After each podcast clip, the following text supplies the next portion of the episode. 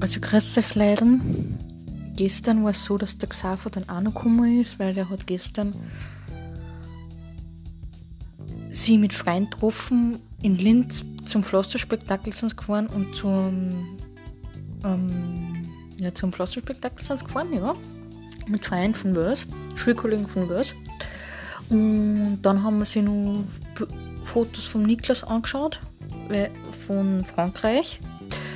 Und dann sind wir eh schon schlafen gegangen, weil es eh schon Sport war. Heute ist es so, dass wir den ganzen Tag eigentlich nicht so viel da haben, eigentlich nur entspannt, weil ja morgen geht ja wieder die Arbeit los für Papa und für mich. Und ja, dann müssen wir eh wieder fit sein. Und ja, und dann ist so, dass wir heute entweder nur einen Film anschauen Wahrscheinlich schauen wir sie halt nur Mama Mia, das weiß ich jetzt noch nicht genau. Der Niklas geht heute noch ins Kino.